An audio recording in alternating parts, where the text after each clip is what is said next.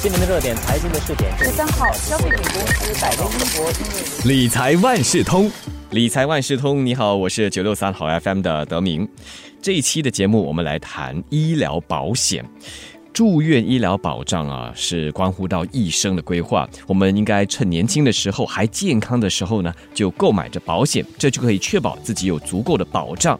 来到了老年时期，就可以避免生病的时候出现保障不足的情况。不过，购买保险的两难就在于年轻的时候买少了，那老来多种病况都不受保，那就糟糕了。但是如果年轻的时候买了贵的保险，保费越涨越猛，退休的时候可能无法应付非常高的这保费。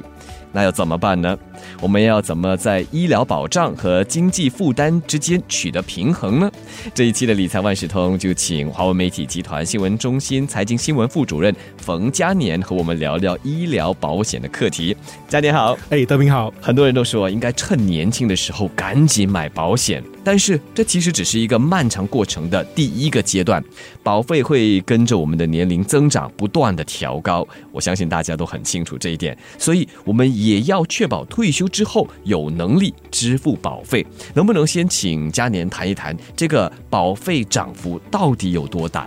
这几年的涨幅确实是蛮大的。首先，我们必须先理解一下住院的医疗保险，就是分成两个部分。第一个就是政府管理的终身健保 （Medishield Life），第二个就是由七家私人保险公司所提供的 Integrated Shield Plan，啊，简称就叫 IP。那么，终身健保是为所有新加坡公民跟永久居民，不论年龄或者是健康状况，都提供基本的住院医疗开支保障。那么，它 cover 的就是政府医院的 B 二和 C 级病房的住院医疗开支。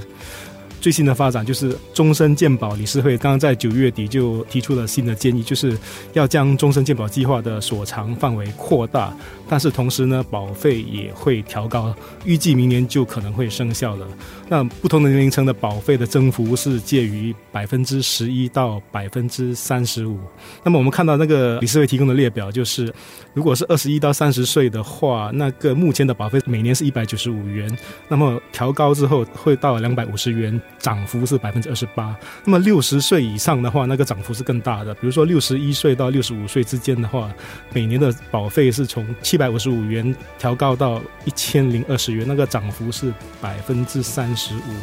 所以这个如果明年正式生效的话，终身健保本身的保费就会提高蛮多的。那，另外一个部分就是那个 IP，我们谈到就是七家保险公司提供的，他们是提供政府医院 B 一级和 A 级。跟私人医院的医疗开支的保障，那么我们知道有三分之二的国人其实是有投保 IP 的，在这当中呢，有一半的人是有买附加险的。但当然，你买附加险的话，那个保费就增加的更多。那目前的话呢，那个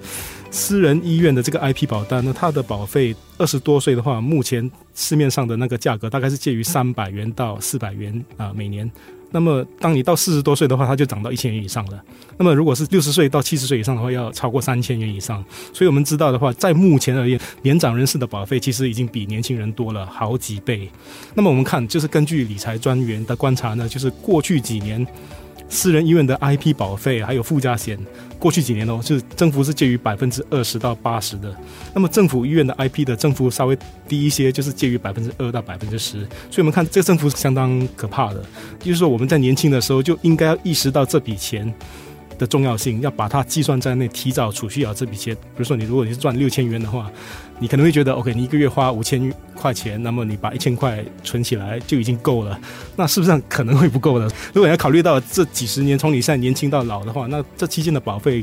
它的增幅可能会是翻倍的话，那么你现在要储蓄的钱可能比你想象中的要多很多。所以我们要真的要非常小心。现在储蓄的钱听起来是为了日后要缴交保费而做的。是是是。而且刚才也提到了，随着年龄的增长，这个保费是越来越高，而且增幅。比年轻人的保费的增幅来的大。对对对，OK。那么我们知道，就是随着那个终身健保的保费可能在明年调高的话，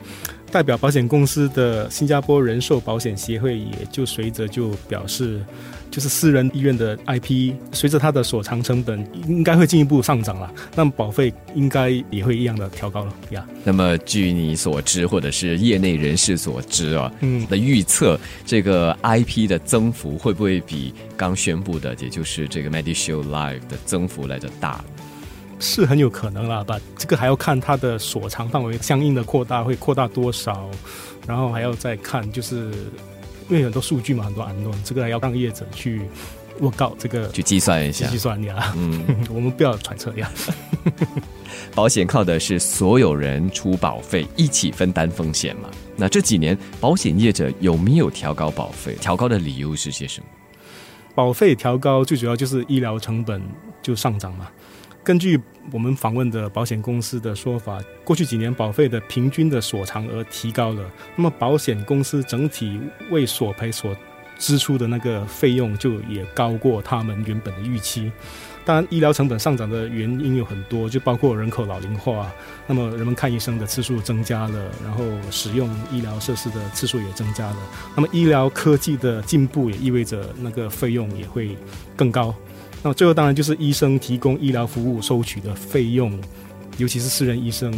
据说也是也有调高啦。就是因为这些种种原因造成医疗成本的上涨，然后理赔的那个数额增加，然后保费也就跟着就增加了。那么我们应该怎么办？要做些什么可以取得更好的平衡？也就是一方面有足够的保障，同时呢，也不会在老年时给自己带来太沉重的经济负担。OK，整体的大原则就是我们要根据最适合自己的需求跟预算去选择保单，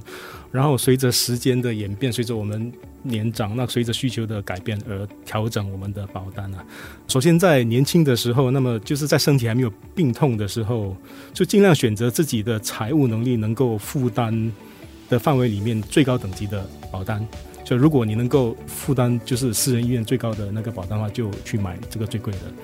原因就是，如果你将来觉得你的保障不够的话，如果你要升等，当你可能到中年以后，你身体已经有一些疾病，那么你要升等，这个已经有的疾病是不能够受保的，所以到时你要升等，可是你又不能够保你已经有的疾病，那就不划算了嘛。所以就是尽量在最年轻、身体健康的时候，就是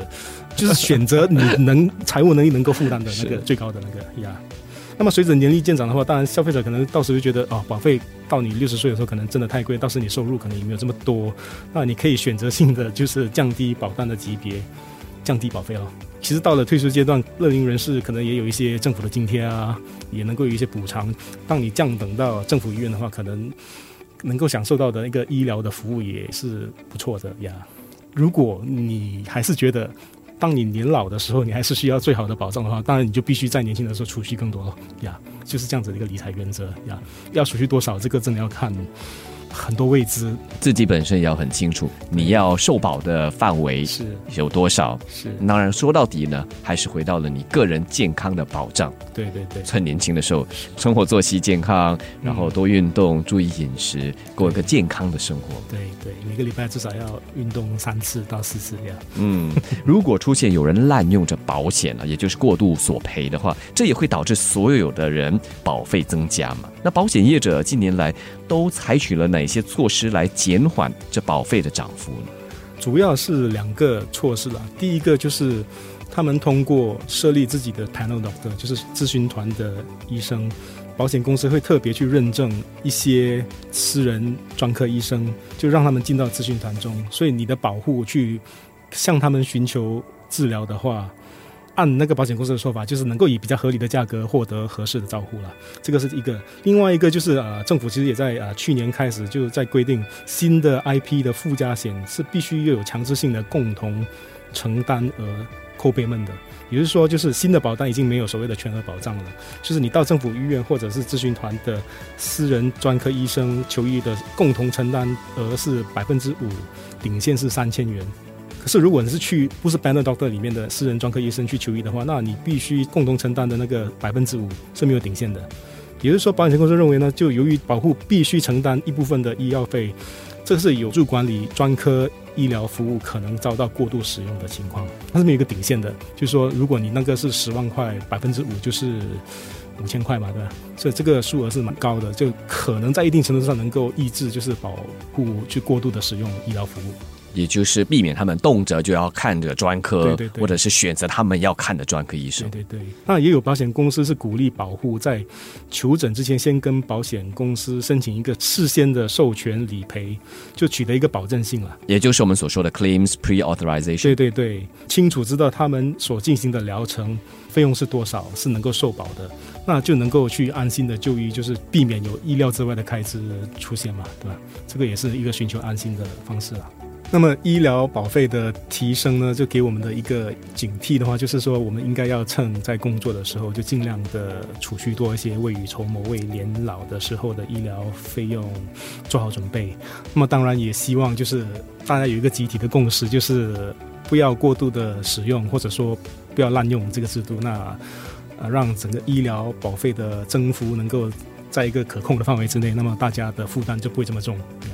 我想很多人的脑子里面啊，经常会有这个问题，那就是医疗保险越来越贵，以后老了怎么办？希望通过这一期的理财万事通，听了嘉年给大家的这段解说之后呢，应该在一定程度上舒缓你心中的这股忧虑吧。再次谢谢华文媒体集团新闻中心财经新闻副主任彭嘉年。哎，谢谢德明，谢谢大家。